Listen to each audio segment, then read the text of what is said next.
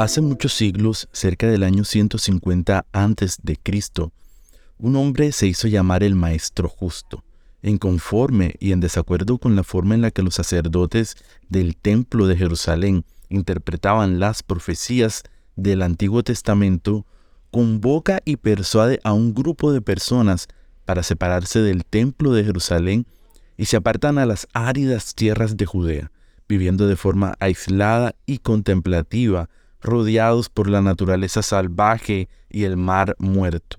Con el tiempo se les llamó la comunidad del Conram.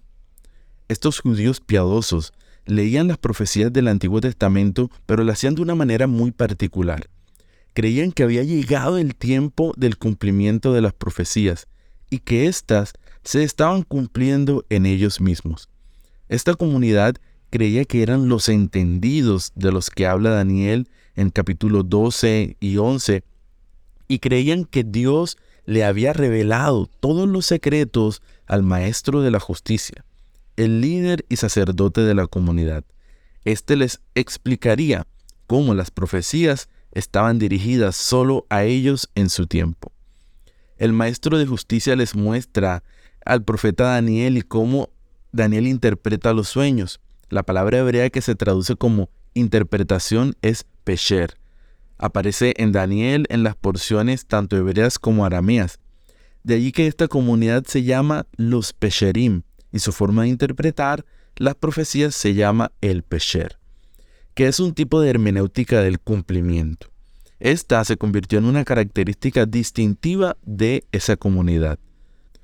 Los miembros de la comunidad del Qumran se centraron en la forma de Pesher de interpretación y dedicaban su tiempo a la meditación, al estudio y la escritura de comentarios sobre los textos sagrados. Los Pesherim se mantuvieron en el Qumran hasta que inició la guerra entre judíos y romanos, cerca del año 68 después de Cristo.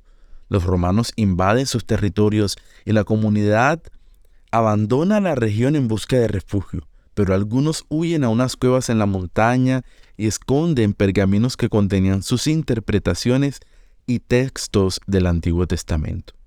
Siglos después, dos años antes de que Israel se constituyese como el Estado legítimo, en 1946, justo el año en el que nace Trump, Bush y Clinton, había un joven pastor beduino perteneciente a esos grupos nómadas ancestrales que vivían en el desierto.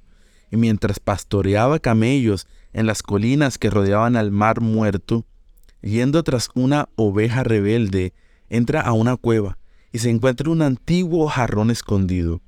Este beduino aún no se da cuenta de que está a punto de descubrir algo que impactaría la historia de forma sorprendente. Curioso, el beduino abre el jarrón y encuentra unos extraños rollos de papel cubiertos de escritura hebreo antiguo. Aunque no entendía lo que decían, sabía que debían de ser muy importantes, antiguos y valiosos. Rápidamente los llevó a un amigo que vivía cerca en Jerusalén, quien los llevó a un arqueólogo. Este arqueólogo, un hombre de mente curiosa y con una gran pasión por la historia, se emocionó al ver los rollos.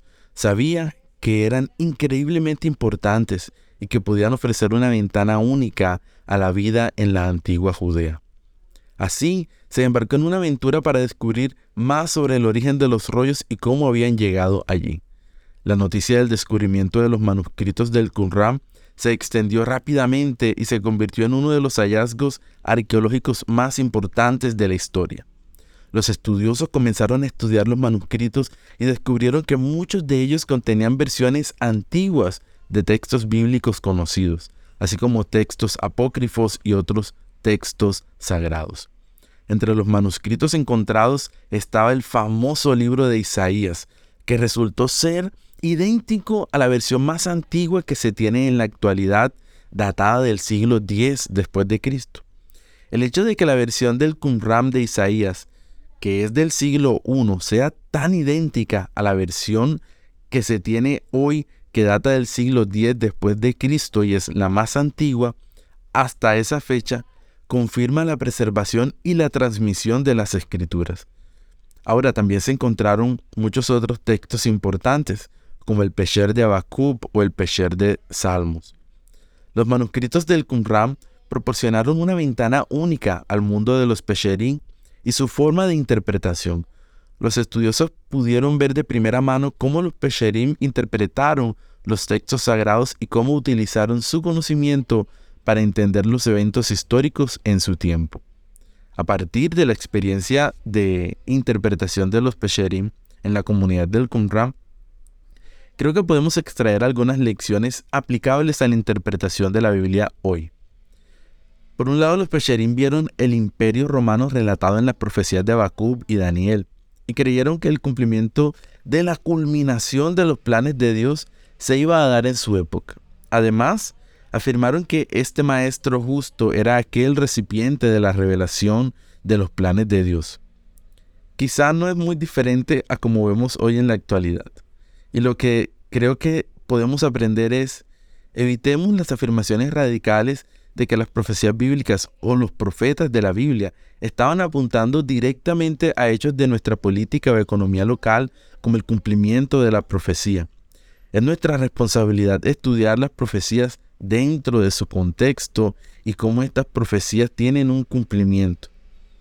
También evitemos seguir o escuchar a aquellos que creen ser ese recipiente de la revelación de Dios, que son más que falsos profetas recordando el legado de la Reforma Protestante, que nos permitió poder acercarnos todos a la Escritura nuevamente bajo el principio de la sola Escritura.